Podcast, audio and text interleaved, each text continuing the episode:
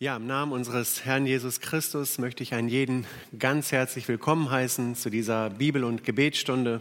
Schön, dass wir hier in Präsenz ähm, über Gottes Wort nachdenken können. Aber auch ein ganz herzliches Willkommen an alle, die im Livestream zugeschaltet sind. Schön auch mit euch auf diese Weise Gemeinschaft zu haben. Ich würde gerne zu Beginn dieses Abends ein Gebet sprechen. Hab Dank, lieber Vater, ja, für deine unendlich große Liebe, die erlebbar ist, erfahrbar ist, die du in Jesus Christus gezeigt hast. Danke für den Heiligen Geist, der in uns lebt, der uns ja dein Wort auftut. Und das möchte ich beten auch für heute Abend, dass wir dein Wort von dir selber aufgeschlossen bekommen, sodass wir etwas mitnehmen, dass wir bereichert werden durch ja, dein Wort, durch das, was du auch durch das erste Buch Samuel äh, uns zu sagen hast. Sei du der Mittelpunkt und verherrliche du dich selbst. Amen. Ja, bevor wir gleich ins zweite Kapitel einsteigen, wollen wir uns einen kurzen äh, oder ja einen kurzen Überblick bekommen äh, von dem Buch Samuel. Es wird ein kurzer Clip eingeblendet und danach geht es direkt in die Auslegung.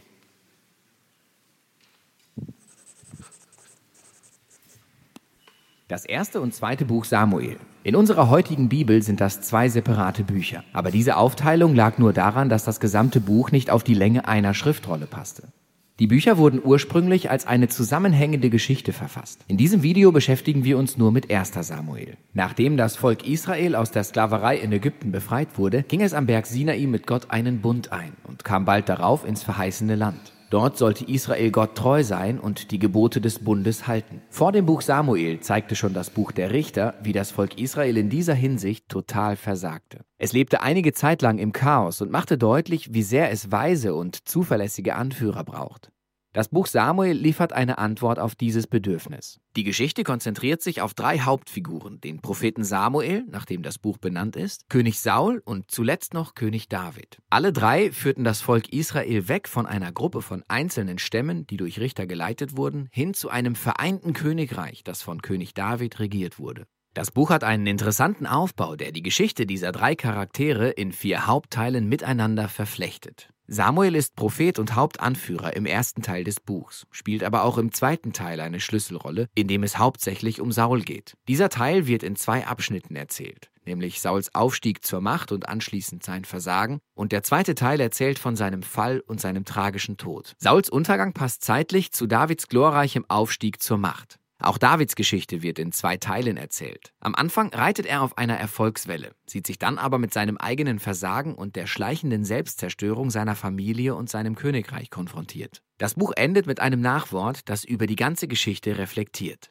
Also lasst uns eintauchen und sehen, wie sich alles entwickelt. Teil 1 beginnt mit dem Chaos aus dem Buch der Richter und wir lernen Hannah und ihre bewegende Geschichte kennen. Sie ist aufgrund ihrer Kinderlosigkeit tief betrübt. Durch Gottes Gnade bekommt sie dann aber doch noch einen Sohn, den sie Samuel nennt. Und in ihrer Freude singt sie dieses wunderbare Gedicht in Kapitel 2, in dem Gott sich den Überheblichen entgegenstellt und die Demütigen erhöht und in dem er trotz menschlicher Boshaftigkeit seine Ziele in der Geschichte umsetzt. Und es geht darum, wie Gott eines Tages einen gesalbten König für sein Volk ernennen wird. Hannas Gedicht steht hier am Anfang des Buchs, um die Schlüsselthemen vorzustellen, die sich durch die ganze Geschichte ziehen, so wie auch beim nächsten Punkt. Samuel wird erwachsen und entwickelt sich zu einem großen Propheten und Anführer für das Volk Israel. Zur gleichen Zeit steigen die Philister zu Israels Erzfeinden auf. In diesem zentralen Kampf verhalten sich die Israeliten extrem arrogant und anstatt Gott um Hilfe zu bitten, schieben sie die Bundeslade wie eine magische Trophäe vor sich her, die ihnen den Sieg garantieren soll. Und aufgrund dieses dreisten Verhaltens lässt Gott zu, dass Israel den Kampf verlieren und die Bundeslade gestohlen wird. Und so nehmen die Philister die Bundeslade und stellen sie in den Tempel ihres Gottes Dagon. Der Gott Israels aber besiegt die Philister und Dagon nicht durch eine Armee, sondern durch Plagen. Also wollen die Philister die Bundeslade natürlich wieder loswerden und schicken sie zurück nach Israel. Der Kern dieser Geschichte ist folgender. Gott ist nicht Israels Trophäe und er lehnt den Stolz der Philister, aber auch den seines eigenen Volks entschieden ab. Israel muss demütig und gehorsam bleiben, wenn es Gottes Segen des Bundes erfahren will. Das führt uns auch schon zum nächsten Teil, in dem die Israeliten zu Samuel sagen, hey, wir wollen einen König, wie ihn die anderen Nationen auch haben. Finde uns einen. Samuel ist darüber verärgert und bespricht sich mit Gott, der ihm sagt, Ja, ihre Gründe sind falsch, aber gib ihnen, was sie wollen. Und so lernen wir Saul kennen. Eine tragische Figur, die am Anfang vielversprechend ist, groß, gut aussehend und der perfekte Kandidat für einen König. Er hat aber auch dunkle Charakterzüge. Er ist unehrlich, überhaupt nicht standfest und scheint unfähig, seine eigenen Fehler zu erkennen. Und so führen genau diese Schwächen zu seinem Untergang. Am Anfang gewinnt er noch einige Kämpfe, aber seine Defizite sind so groß, dass er sich letztlich selbst disqualifiziert, indem er Gottes Gebote eklatant missachtet. Samuel konfrontiert daraufhin Saul und das Volk Israel. Er hatte sie gewarnt, dass sie nur von einem demütigen und Gott treuen König profitieren können. Andernfalls stürzt der König Israel in den Ruin. Und so informiert er Saul, dass Gott einen neuen König einsetzen wird, um ihn zu ersetzen. So beginnt Sauls Untergang, während Gott hinter den Kulissen schon den Aufstieg des neuen Königs vorbereitet. Es ist ein unbedeutender Hirtenjunge namens David, der unwahrscheinlichste Königsanwärter, den man sich vorstellen kann. Aber die berühmte Geschichte von David und Goliath zeigt, dass Gottes Wahl von David nicht auf Ansehen beruht, sondern auf seinem radikalen und demütigen Vertrauen in den Gott Israels. Bis hierher verarbeitet die Geschichte alle Themen aus Hannas Gedicht. Insofern, dass die stolzen Männer Saul und Goliath erniedrigt werden und der demütige David erhöht wird. Ab hier sehen wir, wie Saul langsam wahnsinnig wird und David an Macht gewinnt. David beginnt als General unter Saul zu dienen und gewinnt alle Kämpfe. Zusätzlich erlangt er auch allen Ruhm. Saul wird darauf neidisch und beginnt David zu jagen und versucht ihn sogar zu töten. David hat aber nichts falsch gemacht und so bleibt er auf der Flucht und hält sich in der Wildnis versteckt. Hier sehen wir Davids wahren Charakter. Er hat mehrmals die Möglichkeit, Saul umzubringen, aber er tut es nicht. Er vertraut, dass Gott trotz Sauls Boshaftigkeit einen König für sein Volk hervorbringen wird. Interessant ist, dass viele der Psalmen Davids zu dieser Zeit entstanden sind und sie alle die gleiche vertrauensvolle Haltung widerspiegeln. Und so endet dieser Teil des Buchs mit dem grausigen Tod Sauls, nachdem er einen Krieg gegen die Philister verloren hat. Erster Samuel enthält einige der kompliziertesten, aber auch besterzählten Geschichten, die man in der Bibel findet. Und die Charaktere Saul und David sind sehr realistisch dargestellt. Der Autor skizziert sie als Charakterstudien, sodass man sich als Leser in ihnen wiederfinden kann. Zum Beispiel findet man bei Saul die Warnung, immer wieder seine eigenen Charakterschwächen und die Art und Weise, wie sie uns und andere verletzen, zu erkennen. Aber auch, dass wir uns Gott mit seiner Hilfe unterstellen und mit unseren Schattenseiten klarkommen müssen, damit Sauls Geschichte nicht zu unserer eigenen wird. Dagegen dient David als Beispiel für Geduld und Vertrauen in Gottes Zeitplan für unser Leben. Er rennt durch die Wildnis, immer auf der Hut vor Saul und hätte allen Grund zu denken, Gott habe ihn verlassen. Aber so denkt David nicht. Seine Geschichte zeigt, dass Gott seine Ziele trotz aller menschlichen Boshaftigkeit verwirklicht, um den Stolzen zu erniedrigen und den Demütigen zu erhöhen. Darum geht es in 1 Samuel. Wir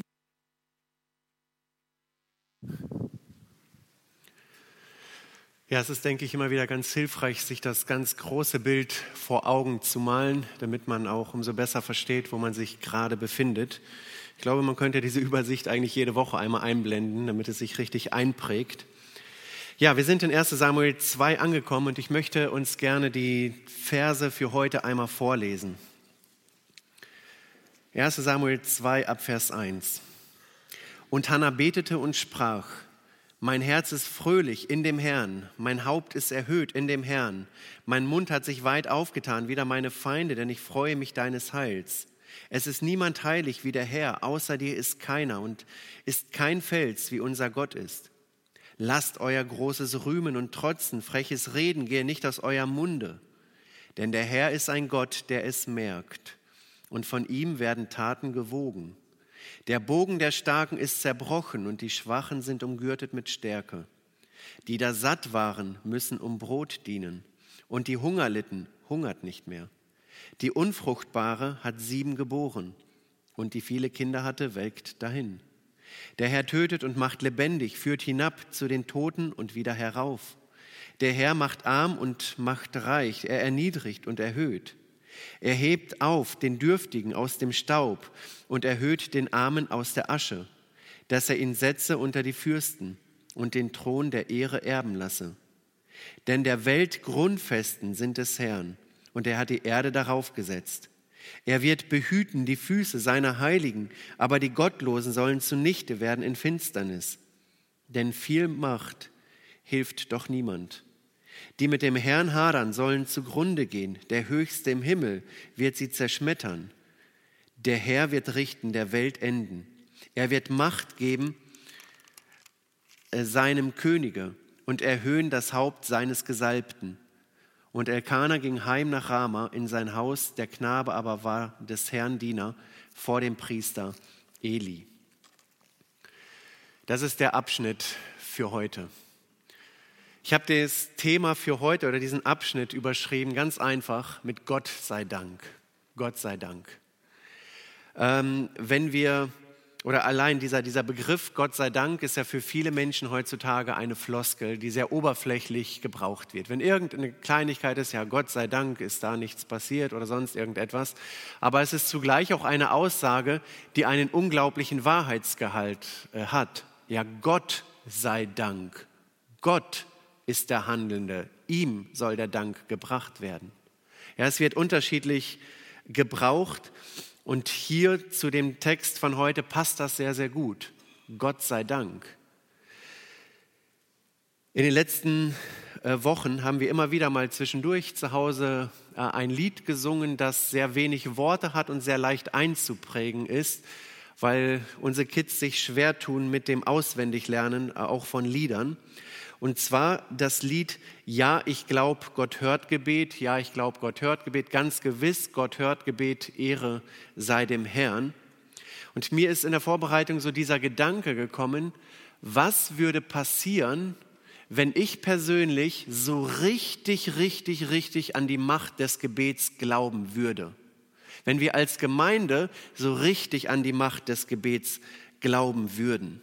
Ich denke schon, also ich ich habe Glauben, dass Gott Gebet erhört. Und ich glaube, alle von uns glauben, Gott hört Gebet. Wir würden es sofort unterschreiben und wir haben es schon öfter in unserem Leben erlebt. Aber dennoch gibt es Verse in der Bibel, wo geschrieben steht, ihr habt nicht, weil ihr nicht bittet. Des gerechten Gebet vermag viel, wenn es ernstlich ist. Ja, bittet, so wird euch gegeben. Auf der einen Seite beten wir, erwarten von Gott unglaublich viel und Gott erhört. Preis den Herrn dafür, Gott sei Dank. Aber auf der anderen Seite ist es manchmal für mich nicht greifbar, wie groß der Schlüssel des Gebetes eigentlich ist. Und ich weiß nicht, wie gefüllt die Schatzkammern Gottes eigentlich sind und wie viel wir von dem für uns in Anspruch nehmen. Ist das wirklich so, dass wir nicht haben. Ihr habt nicht, weil ihr nicht bittet. Wie sieht das ganz praktisch aus? Und da haben wir ja letzte Woche den Anfang gemacht und da wurden wir ja von Michi so gut mit hineingenommen und so praktisch mit hineingenommen, was das gerechten Gebet vermag, wenn es ernstlich ist. Ja, da ist eine, eine Hanna, deren Leben von Sorge, von Trauer, von Kummer erfüllt ist und sie ist zwar geliebt von ihrem Mann, aber trotzdem ist das Leben kein einfaches Leben für sie. Und sie nimmt jetzt diesen Schlüssel, den sie von Gott bekommen hat, den Schlüssel des Gebets und wendet ihn an und erwartet in dem Gebet wirklich alles von Gott in einer Art und Weise, die bemerkenswert ist. Ich lese uns nochmal 1 Samuel 1, Vers 15. Hannah aber antwortete und sprach, Nein, mein Herr, ich bin eine betrübte Frau. Wein und starkes Getränk habe ich nicht getrunken, sondern habe mein Herz vor dem Herrn ausgeschüttet. Also sie ist in einer Sackgasse des Lebens und sie sieht jetzt keine andere Möglichkeit, als da zu sein, wo Gott seine Gegenwart zugesichert hat ähm, und da ihr Herz vor Gott ausgeschüttet. Und ich glaube, die Parallele, die wurde ja auch letztes Mal so offensichtlich, dass es Sackgassen in unserem Leben gibt, wo es kein Licht am Ende des Tunnels zu geben scheint. Aber in so eine Situation hinein äh, gibt Gott ihr eine Hoffnung, antwortet Gott auf ihr Gebet. Aber womit fängt es an? Es fängt damit an, dass Hannah für sich persönlich die Entscheidung trifft, ich gehe in den Tempel und ich werde an diesem Tempel mein Herz einfach vor Gott öffnen und alles ausschütten, ihm alles sagen, was mir auf dem Herzen liegt. Und das ist das große Thema des ersten Kapitels. Gott erhört Gebet. Ja, vielleicht würden manche Kritiker sagen, Zufall. Ja, sie wäre vielleicht auch darüber hinaus schwanger geworden. Aber wir haben ja gelesen, dass der Herr ihren Leib verschlossen hat. Das heißt, es würde nichts werden. Ja, Bibelleser wissen, dass Gott auf das Gebet geantwortet hat. Und so, glaube ich, kann es Situationen und Dinge in unserem Leben geben, die Gott uns vielleicht eine gewisse Zeit vorenthält oder zurückhält. Warum? Weil er will, dass wir von einer Hanna lernen, das, was uns bewegt, intensiv im Gebet zu bewegen. Und erst nachdem wir es bewegt haben, öffnet er vielleicht die Scheune des Segens. Und wir können diese Dinge empfangen, die er vielleicht bei anderen schon vorher äh, gibt.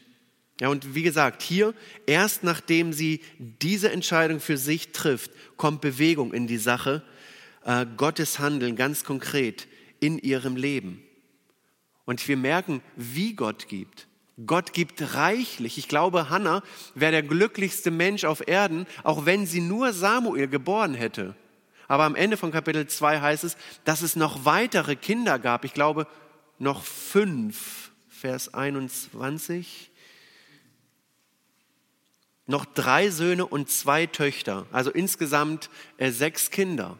Also sie hat um einen Kind gebeten und sechs Kinder hat sie dann äh, bekommen. Und was tut sie? Sie gibt Gott die Ehre dafür.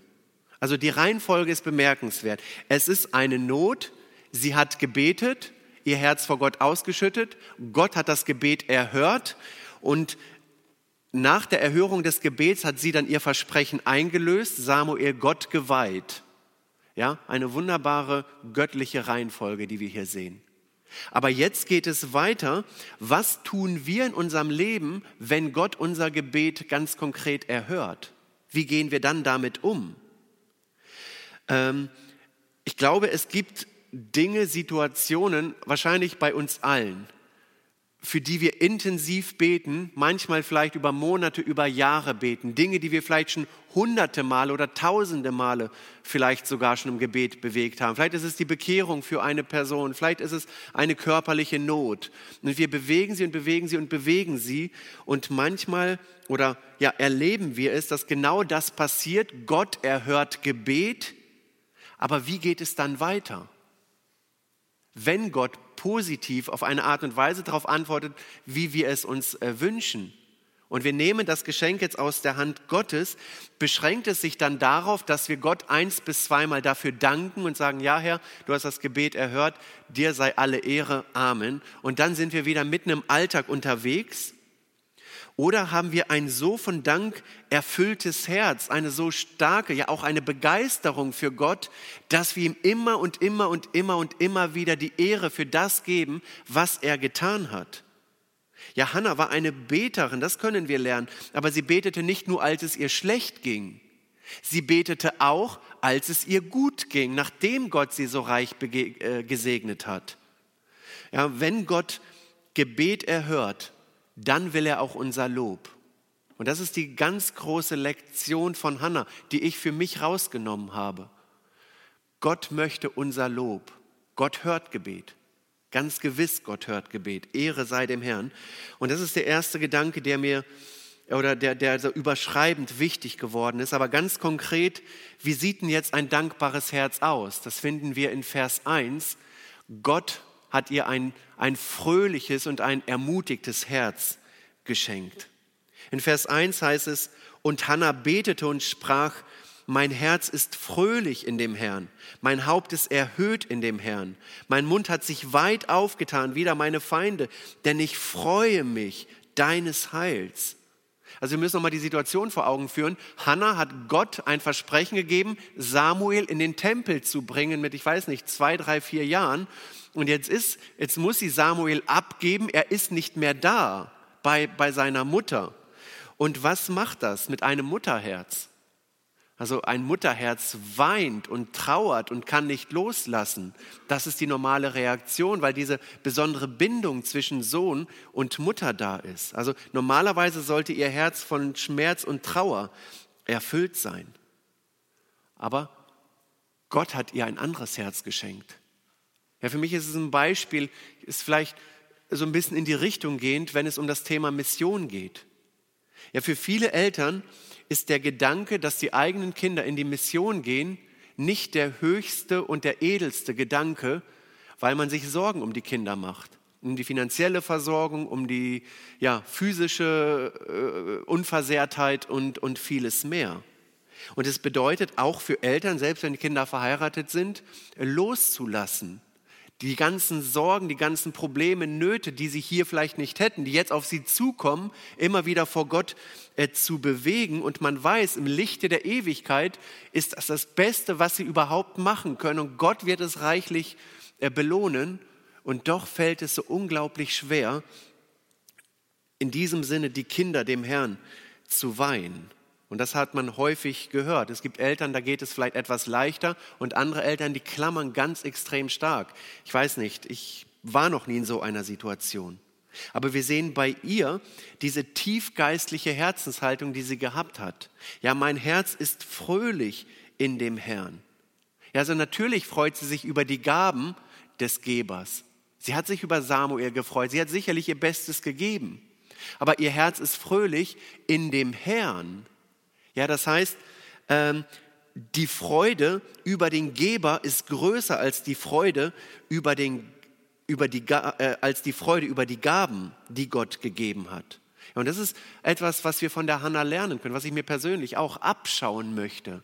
Ja, Gott segnet uns in vielerlei Hinsicht immer wieder.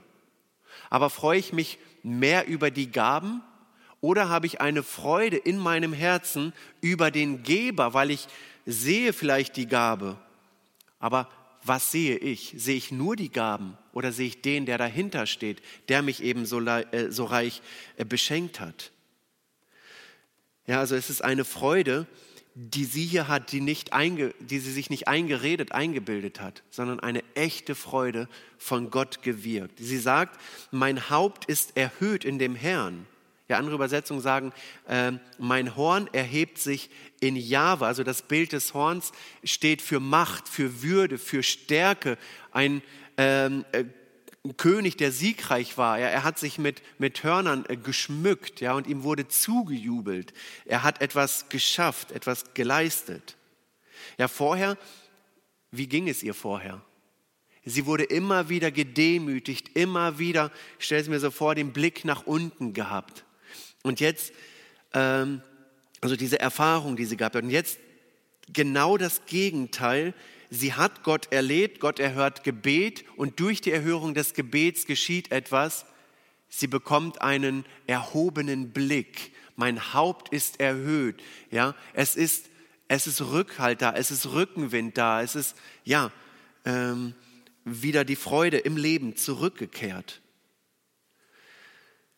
Sie sagt dann, mein Mund hat sich weit aufgetan, wider meine Feinde, denn ich freue mich deines Heils.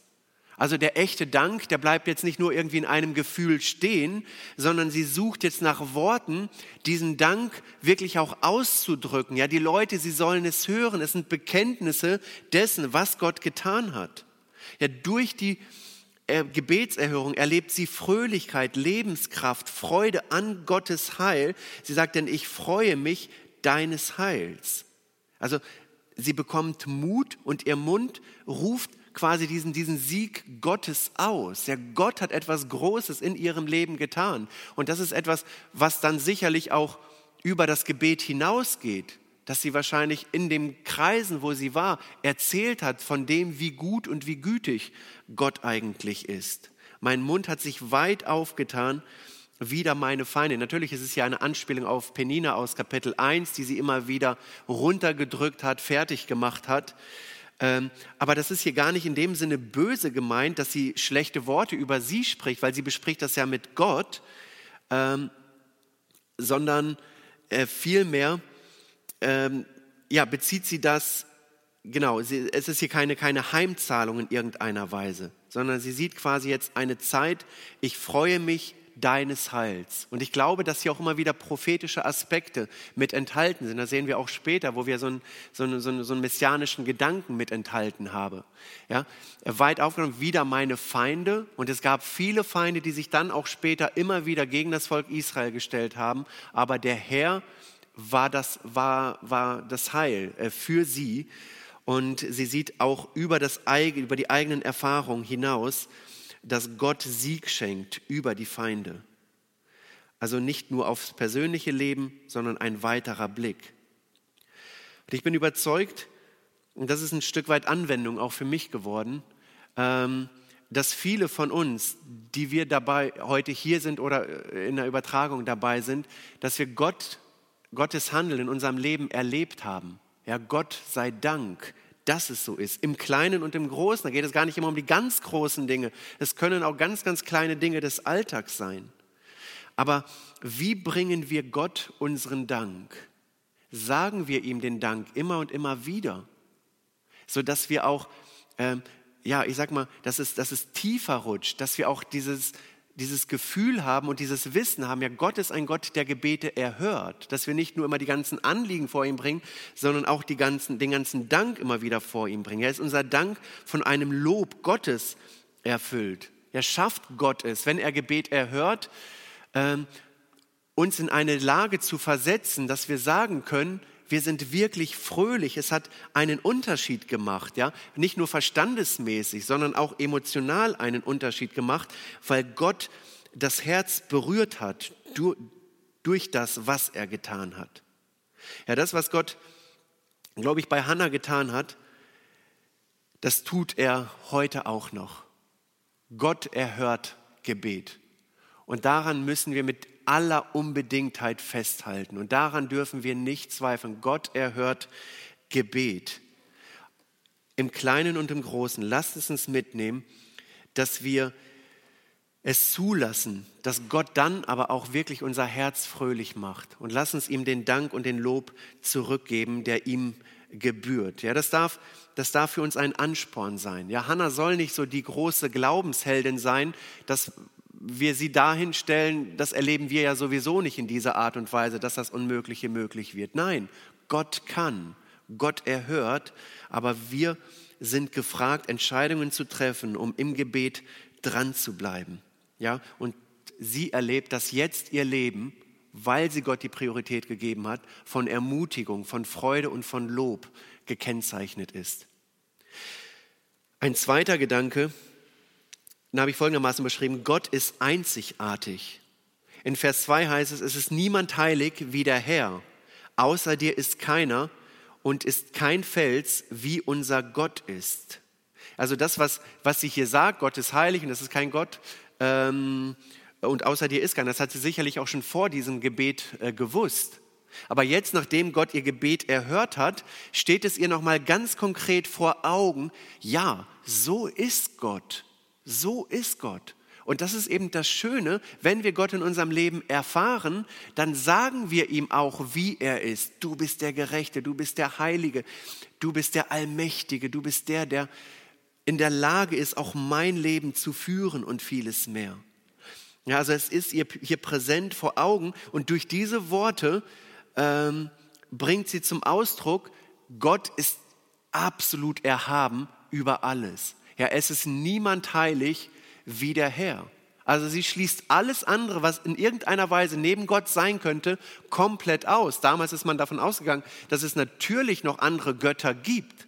Aber Hannah weiß es besser und sagt, die Götter oder, oder die Menschen meinen zwar, dass es Götter gibt, aber in Wirklichkeit bist du der einzige Gott.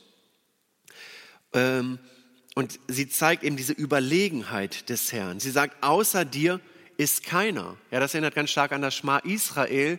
Der Herr ist Gott, der Herr allein. Ja, außer dir ist keiner. Du bist der Einzige, der den Anspruch hat, auf den Thron des Lebens zu sein. Außer dir ist keiner. Es gibt Götter, sie meinen Götter zu sein, aber sie sind es in Wirklichkeit nicht. Außer dir ist keiner. Ähm, und wir müssen uns immer noch vor Augen führen, in welche Situation hinein äh, das hier geschrieben wird. Ja, wir, wir kommen gerade aus der Richterzeit, wo jeder das tat, was er selbst für richtig erachtete. Ja, da war Gottlosigkeit und nochmal Gottlosigkeit an der Tagesordnung. Und diese Erkenntnis ist eine Erkenntnis, die das Volk wieder ganz neu gebraucht hat. Und durch das Gebet hat Gott ihr die Augen neu dafür geöffnet. Es ist keiner außer Gott. Außer dir ist keiner. Also Gott wird niemals mit irgendjemandem die Ehre teilen, auch ganz praktisch in unserem Leben. Es kann sein, dass wir verschiedene Götter in unserem Leben zulassen. Wir nennen sie vielleicht nicht so, aber sie sind Götter. Aber Gott wird niemals damit zufrieden sein. Er möchte, dass auch wir zu dieser Erkenntnis kommen, außer dir ist keiner. Er hat den Absolutheitsanspruch. Und da gilt es auch wiederum zu schauen, inwiefern gibt es eine Anfälligkeit, ja in meinem Leben ganz konkret, für andere Götter in meinem Leben. Und dann gilt es ins Gebet zu gehen, um sich von Gott die Augen neu öffnen zu lassen, denn Gott ist heilig, außer dir ist keiner. In Jesaja 46, Vers 5 bis 7, da heißt es über andere Götter: Wem wollt ihr mich gleichstellen? Mit wem vergleicht ihr mich? An wem messt ihr mich, dass ich ihm gleich sein soll? Sie schütten das Gold aus dem Beutel und wiegen das Silber mit der Waage da und dingen den Goldschmied, äh, dass er einen Gott daraus mache, vor dem sie knien und anbeten. Sie heben ihm auf die Schulter und tragen ihn und setzen ihn nieder an seine Stätte, dass er stehe und nicht von seinem Ohr drücke. Schreit einer zu ihm, so antwortet er nicht und er hilft ihm nicht aus seiner Not. Ja, Gott spricht ja aus seiner Perspektive und das gefällt mir hier so, so gut, diese Fragen. Ja, wem wollt ihr mich gleichstellen? Mit wem vergleicht ihr mich? Es gibt doch niemanden außer mir. Und warum versucht ihr es denn dann immer wieder und immer wieder und immer wieder, obwohl ihr trotz, ja, immer wieder auf die Nase fallt und immer wieder zurück zu mir kommt, aber es dann wieder probiert und wieder auf die Nase fallt? Ja, hier ähm, bedeutet es eben, dass es Götter gab, wie gesagt. Äh, und dann finde ich das hier bezeichnend, dass hier direkt, wenn es um Götter geht, geht es wieder ums gute Geld. Ja, es heißt, ähm, sie schütten das Gold aus dem Beutel und wiegen das Silber mit der Waage. Also Gott und Geld, Götter sind hier wieder ganz, ganz eng beieinander. Und ich glaube, das war auch damals durchaus ein ganz großes Problem. Ja, da wo Geld ist, da ist ganz oft für viele Menschen auch ihr Gott. Ja, die einen investieren es in irgendwelche Dinge, äh, die anderen sparen es, wieder andere bringen es wie hier zu einem Goldschmied, stellen es sich zu Hause hin und beten es an im übertragenen Sinne. Und das macht Gott den Platz streitig. Und das ist nicht in Ordnung für Gott. Ja, mit wem wollt ihr es denn vergleichen, mich vergleichen? Gott möchte, dass wir alles ihm unterordnen. Und dann geht er hier weiter und er sagt, und es ist kein Fels, er sagt Hannah, und es ist kein Fels, wie unser Gott ist. Also Gott hat sie erlebt, ist der Fels in der Brandung. Ja, wenn die See still ist, der Fels steht da. Wenn die See stürmisch ist, der Fels steht da. Ja, die einen, die Feinde, die, sie werden zerbrechen an diesem Fels, aber andere werden Zuflucht, werden Hoffnung, werden Halt an diesem Felsen äh, finden. Ja, und das ist eben diesen, diesen, dieses Bild, das Hannah uns auf den Weg gibt. Gott ist der Fels. An ihm kann man sich festhalten. Er ist unwandelbar. Seine Verheißungen, seine Zusage, dass er Gebet erhört, stehen felsenfest, auch über unser Leben. Denn ich bin der Herr, steht in Malachi 3, und wandle mich nicht. Und da bin ich wieder in meinem Leben angekommen. Auf wen setze ich persönlich mein Vertrauen? Ja, was ist in meinem Alltag für mich der Fels? Ist es das, was ich in der Gemeinde tue? Ist es meine Frau? Sind es meine Kinder? Ist es das Geld? Was ist das, auf worauf ich mein äh, Vertrauen setze? Für Hannah war es eindeutig Gott allein. Gott ist einzigartig. Und dann sehen wir jetzt in Vers 3 eine weitere schöne Beschreibung von Gott. Gott ist allwissend. Lasset, äh, lasst euer großes Rühmen und Trotzen, freches Reden gehe nicht aus eurem Munde. Denn der Herr ist ein Gott, der es merkt und von ihm werden Taten gewogen. Also natürlich auch hier wiederum eine Anspielung auf Kapitel 1, was sie selber durchgemacht hat, auf Penina, ähm, dieses Rühmen, dieses Trotzen, dieses freche Reden, über andere reden, schlecht reden, andere bewusst fertig machen.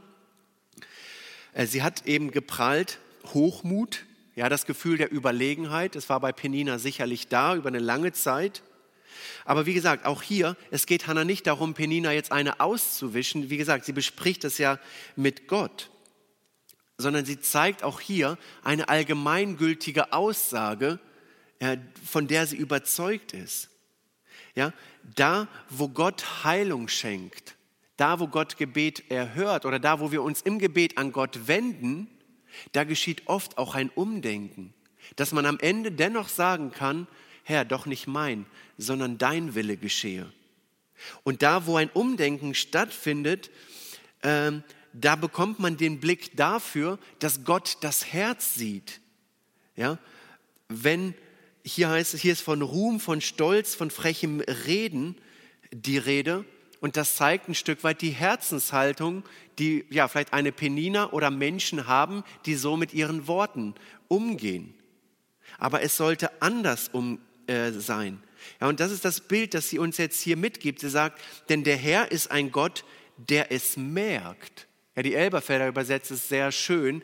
Sie sagt, denn der Herr ist ein Gott des Wissens.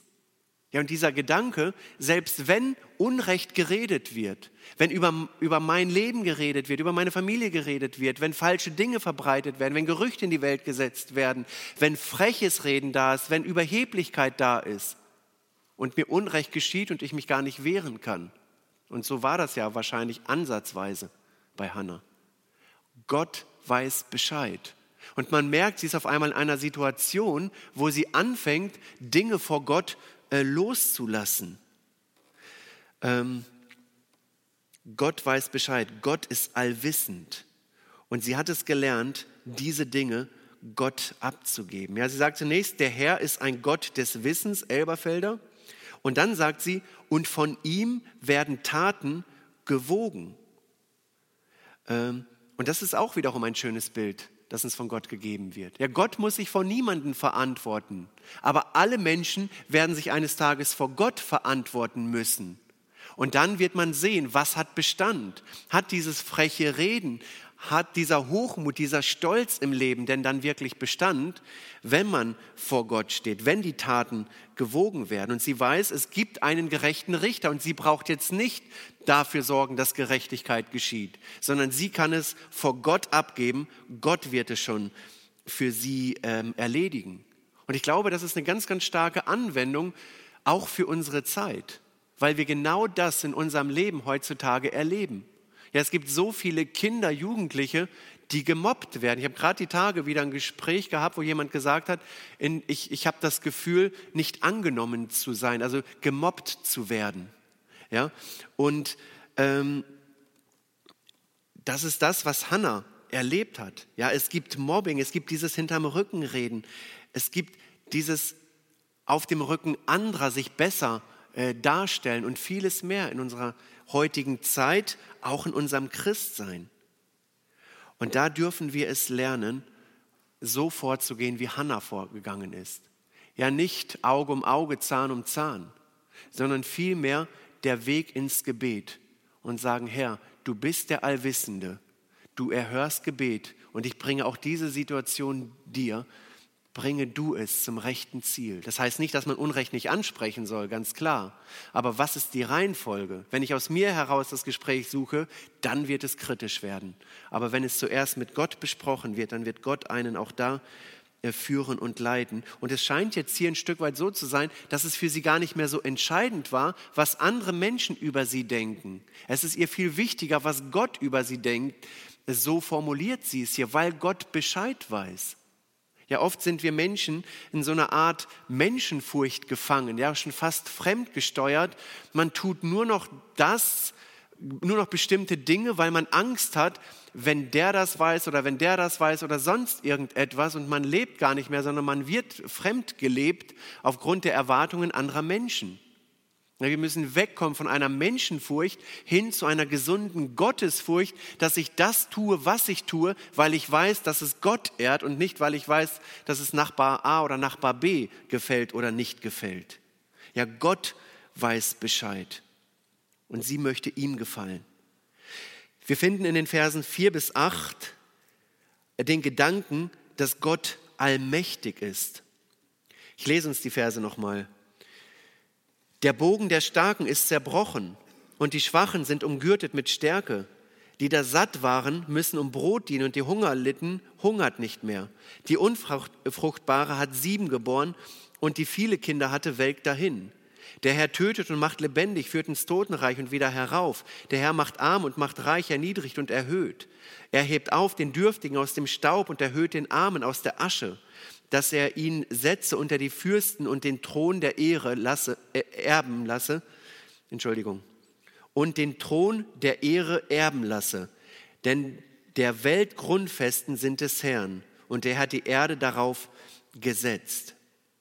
Ja, also Hannah hat den allmächtigen Gott in ihrem Leben erlebt, wie unmögliche Dinge auf einmal möglich wurden.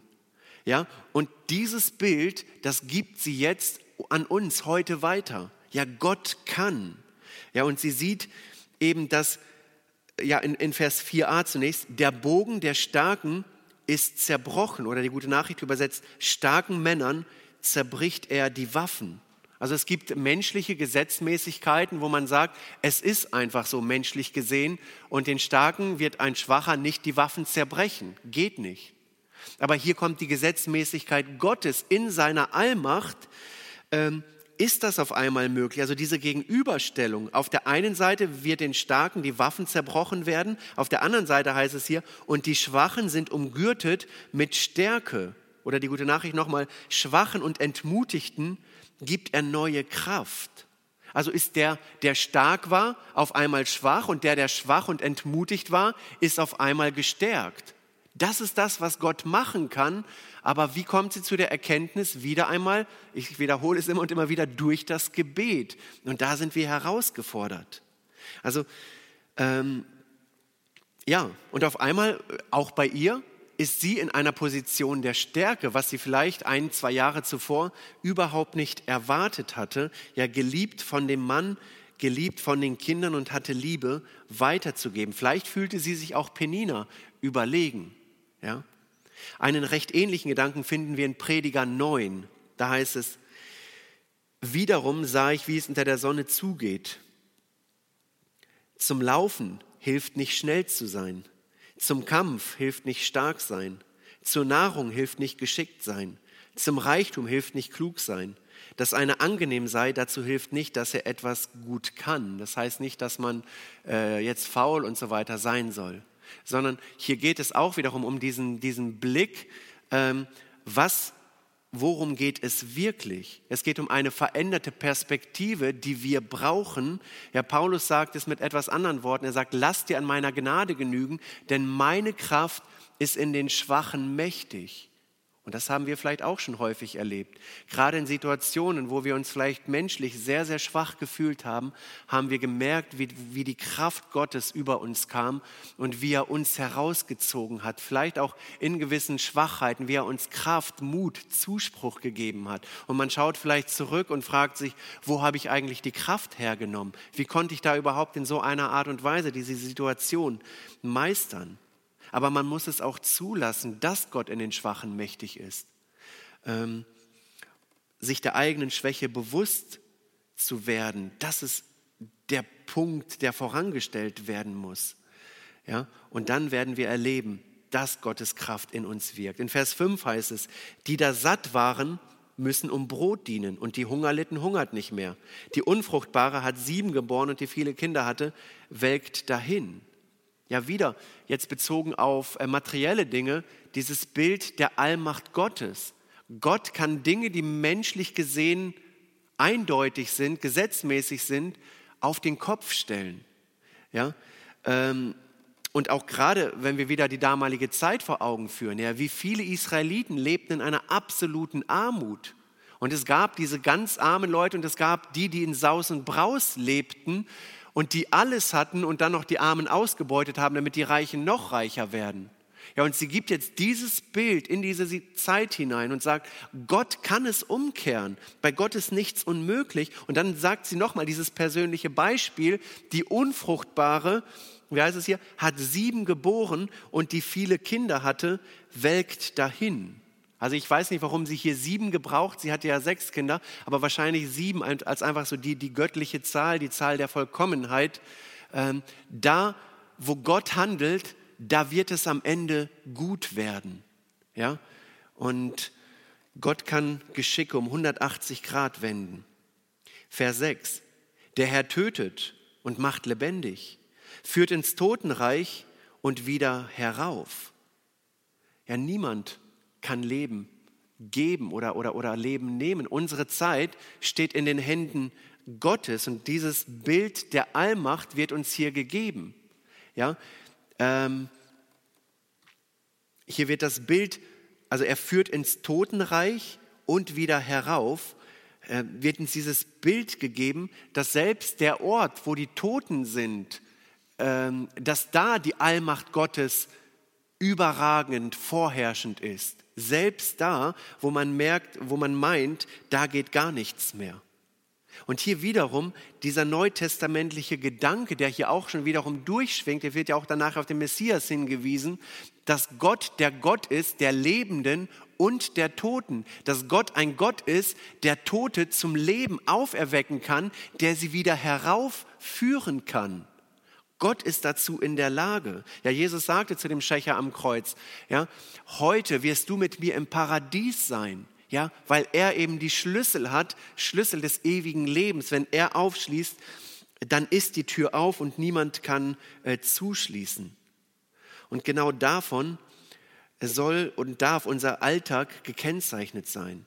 Ja, mit einem Gott, der mit uns durchs Leben geht, von dem wir wissen, derjenige geht mit uns mit, der von sich sagt, ich bin die Auferstehung und das Leben. Ja, wir dürfen mit dieser Auferstehungshoffnung durch den Alltag gehen, immer wieder mit einem Dank auf den Lippen zu sagen, danke, dass wir wissen, auch wir, auch ich werde mit dir leben. Ähm, ich darf jetzt schon mit dir leben, aber auch in Ewigkeit mit dir leben. Ja, welch ein Privileg für unsere liebe Schwester Ella Ackermann. Sie ist vorangegangen, sie darf ihn sehen von Angesicht äh, zu Angesicht. Ja, unsere Zeit steht in Gottes Händen. Und jetzt werden ähnliche Gedanken nochmals in den nächsten beiden Versen aufgegriffen. Die Verse, also die, die Inhalte, die liegen alle recht ähnlich beieinander. Es werden immer wieder Kontraste aufgezeigt, um einfach, sie versucht damit, die Größe und die Allmacht Gottes darzustellen. Ja, der Herr macht arm und er macht reich, er erniedrigt und er erhöht. Jetzt kann ich nicht diesen Vers nehmen und sagen, ja, guck, Gott ist schuld an der Armut äh, unter der Sonne hier auf der Welt. Gott macht arm, also alle, die arm sind, die hat Gott arm gemacht. Das ist gar nicht hier äh, die Intention äh, von Hannah, ja, sondern Gott ist ein gerechter Gott. Ja, es ist keine Beschuldigung, sondern es zeigt, Gott kann alles. Alles muss an Gott vorbei. Auch die Armut ist Gott nicht unbekannt und er weiß darum Bescheid, aber er kann auch das Blatt wenden. Die, die ihr Leben auf Sicherheiten bauen, wie schnell kann es passieren, dass alle Sicherheiten wegbringen, äh, wegbrechen und auf einmal steht man mit nichts da? Ja? Alles muss an Gott vorbei. Er erniedrigt und er erhöht. Ja, die gute Nachricht sagt, er bringt die einen zu Fall und andere erhöht er. Ja, und das Beispiel, das haben wir auch in der Bibel so häufig, wo Könige aufgestanden sind und kurze Zeit später sind sie gefallen, wo sie meinten, so viel zu bewegen in der Weltgeschichte und im Endeffekt ist nichts Gescheites bei rumgekommen. Ja, wenn wir an Belsazar denken, Daniel 5, Vers 25, da heißt es, so aber lautet die Schrift, die dort geschrieben steht, Mene, Mene, Tekel, Upasin. Und sie bedeutet dies, Mene, das ist, Gott hat dein Königtum gezählt und beendet. Tekel, das ist, man hat dich auf der Waage gewogen und zu leicht befunden. Ja, es ist Gott nicht egal, wie auch ein König der damaligen Zeit über das Volk geherrscht hat und das, was er getan hat, das hat Gott als zu leicht empfunden. Es war nicht in Ordnung in den Augen Gottes und so hat Gott diesen König, der eben noch in Prunk und Herrlichkeit lebte, die Macht weggenommen und kurze Zeit später war er ein absolutes Nichts. Und so geht es auch heute in der, in der Weltgeschichte kann Gott genau dasselbe tun, aber auch in unserem Leben schaut Gott genau hin. Es ist Gott nicht egal, wie wir unser Leben leben. Gott will nicht, dass unser Leben als zu leicht empfunden wird. Ja? Gott will, dass wir uns viel mehr unter seine gewaltige Hand demütigen, damit er uns erhöht zu seiner Zeit. Und hier ähm, wiederum der Gedanke, den wir eben schon hatten, was sind die Säulen in unserem Leben, auf die wir unser Leben stützen? Ja, und diese Frage müssen wir für uns beantworten. Vers 8a, erhebt den Dürftigen aus dem Staub und erhöht den Armen aus der Asche, dass er ihn setze unter die Fürsten und den Thron der Ehre erben lasse. Also nochmal einen größeren Kontrast kann es eigentlich nicht geben. Es ist hier von Staub und von Asche die Rede, also als, als ein Synonym für absolute Armut, für, für Nichts, für Not und Dürftigkeit und so weiter. Und dann aus dem Nichts, was macht er? Er setze sie unter die Fürsten auf den Thron der Ehre, ja, und lasse sie das erben. Also, also ein größerer Kontrast geht eigentlich nicht. Das kann Gott. Und wie hat er es gemacht? Er ist uns da vorausgegangen. Wenn ich an Philippa 2 denke, er erniedrigte sich selbst und ward gehorsam bis zum Tode, ja zum Tode am Kreuz. Gott selbst wird Mensch, nimmt Knechtsgestalt an, geht den tiefsten, den untersten, den dreckigsten, den schmutzigsten Weg überhaupt, um unsere Sünde auf sich zu nehmen. Ja, und bildlich gesprochen, eine Not, eine Dürftigkeit, die größer gar nicht geht. Aber was hat Gott gemacht? Und Gott hat ihn erhöht und hat ihn gesetzt zur Rechten Gottes. Oder er sitzt zur Rechten Gottes. Und alle werden eines Tages vor ihm niederknien und ihn anbeten.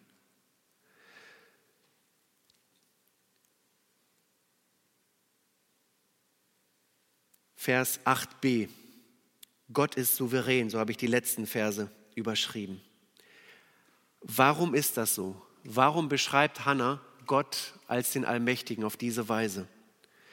Denn der Welt Grundfesten sind des Herrn, und er hat die Erde darauf gesetzt. Er wird behüten die Füße seiner Heiligen, aber die Frevler sollen zunichte werden in Finsternis, denn viel Macht hilft doch niemand.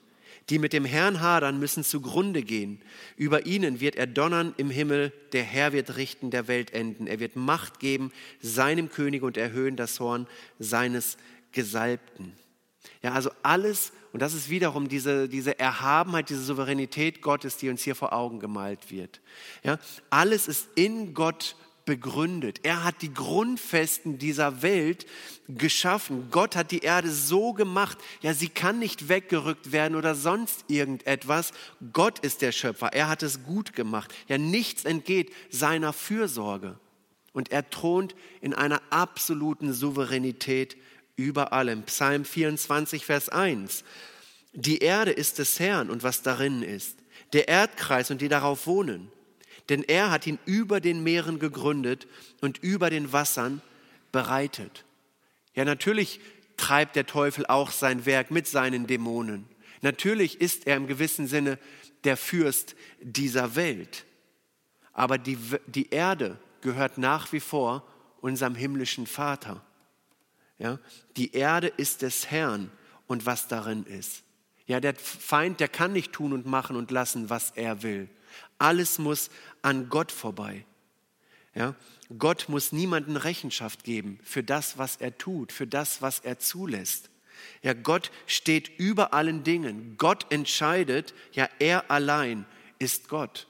Und auch dieses, diesen Blick, den brauchen wir. Auf der einen Seite, Gott erhört Gebet.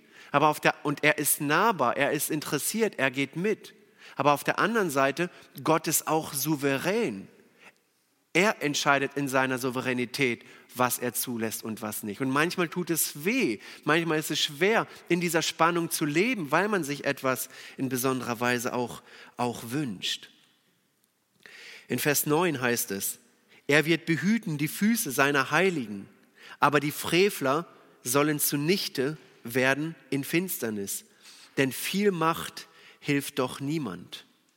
Ja, es könnte hier vielleicht nach außen hin so aussehen, ähm, als ob die Gottlosen das Sagen haben. Ja, also äh, die Frevler sollen zu nicht, denn, denn viel Macht hilft doch niemand. Also nach außen haben sie viel Macht und scheinen es zu etwas zu bringen in ihrem Leben.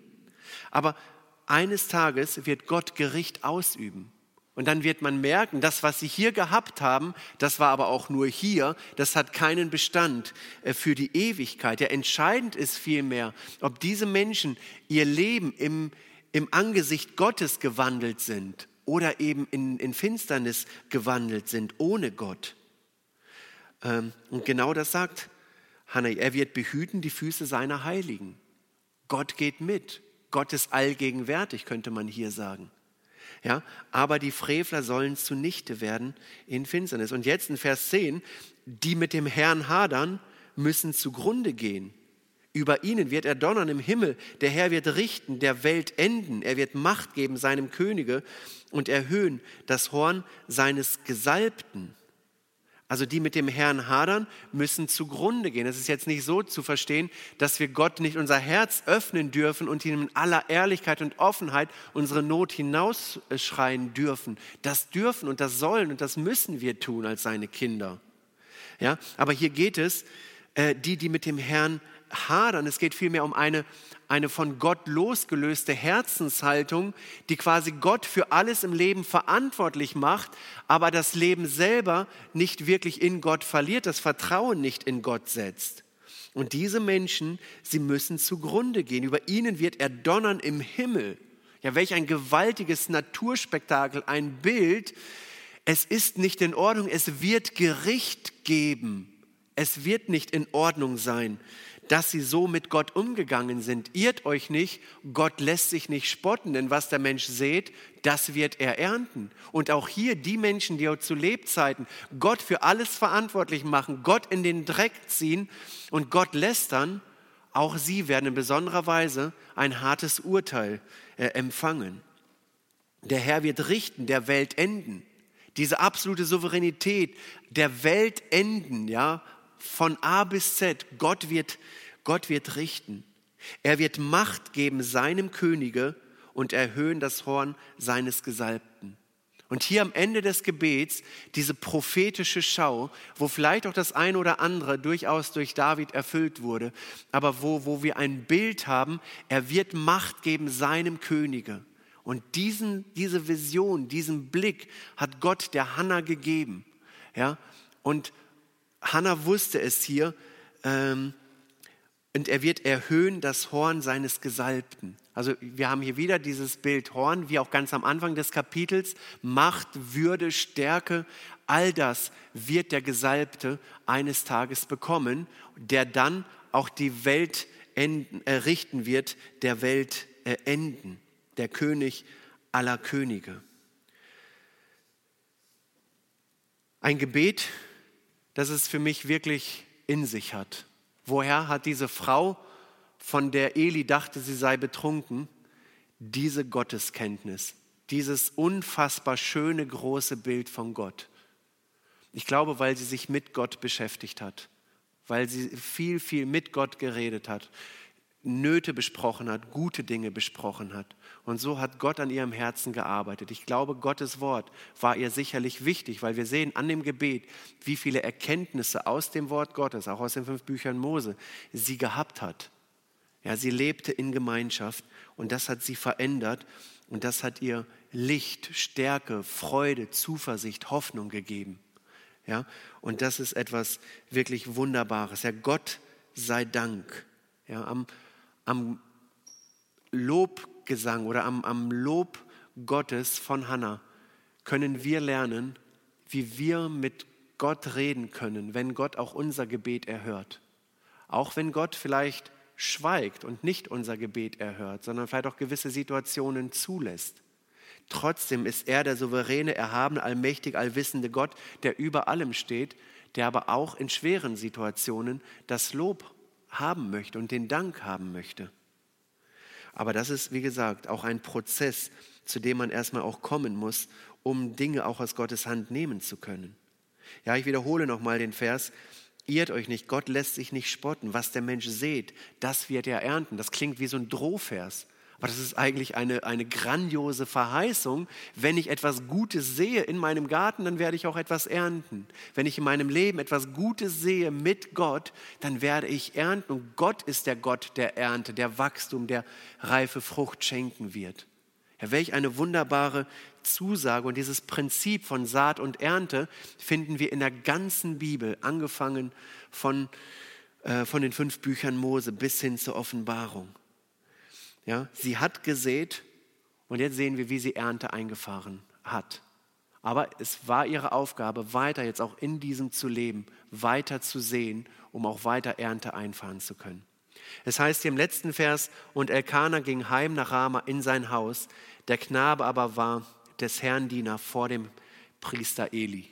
Ja, sie konnte auch ihren Sohn vor Gott loslassen, ihn abgeben, ihn in den Dienst des Herrn stellen weil sie wusste, da wo er ist, da ist es gut zu sein. Sie ist da, wo Gott in seiner Gegenwart ist. Und so wurde Samuel wirklich ein, ein besonders von Gott gebrauchter, berufener, begabter Mann, den Gott wirklich auf wundersame Weise gebraucht hat. Aber er hatte auch ein ganz, ganz starkes Vorbild in seiner Mutter und ich denke auch in seinem Vater, dass der Vater auch einverstanden war, dass er am Tempel dient, ähm, auch er musste ja genauso loslassen, sein Einverständnis geben. Und so waren die Eltern ein großes Vorbild, auch für Samuel. Und da sind auch wir als Eltern gefragt, dass wir in guten Zeiten, in schweren Zeiten, in normalen Zeiten auch als ein gutes Vorbild auch unseren Kindern vorangehen. Ja. Das wünsche ich äh, uns als Eltern auch. Und ich hoffe, ja, dass wir, wie gesagt, von der Hanna auch lernen und auch von ihr ein Stück weit ermutigt werden, dran zu bleiben. Amen.